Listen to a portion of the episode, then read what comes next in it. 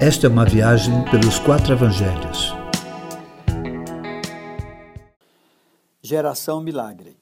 Jesus andou na terra fazendo o bem e curando os oprimidos do diabo. No entanto, os fariseus, extremistas observadores da lei, buscavam sempre mais um sinal, o que levou Jesus a chamá-los de geração má e adúltera. Por que Jesus chama essa geração de má e adúltera? Na Bíblia, o adultério tem mais a ver com a infidelidade a Deus do que como nós comumente conhecemos como, como infidelidade ao cônjuge. Neste caso específico, nos dá a ideia de que havia trocado Deus pelo milagre. Quem se alimenta de milagre nunca está satisfeito. Passam a adorar o milagre a ponto de fazer dele um Deus, o que explica Jesus tê-lo classificados como geração adúltera, porque trocam Deus por deuses.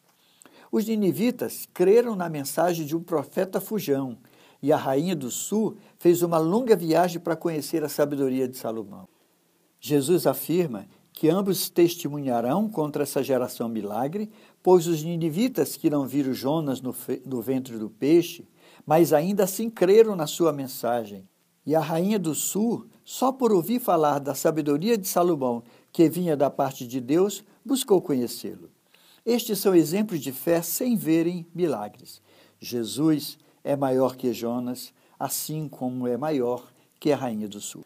Jesus então fala de demônios que saem de uma casa e voltam por acharem tal casa vazia. O contexto dessa palavra é a incredulidade. Quando não há fé, a casa se enche de incredulidade. Quem conhece e não crê se submete a espíritos de incredulidade, e o estado será pior do que antes de conhecer.